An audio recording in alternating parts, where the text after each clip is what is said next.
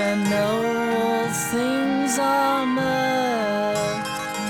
Without looking out of your window, you can know the ways of heaven.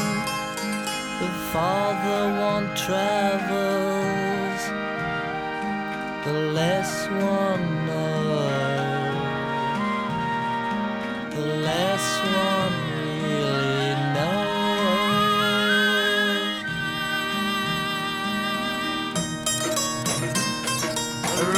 without traveling.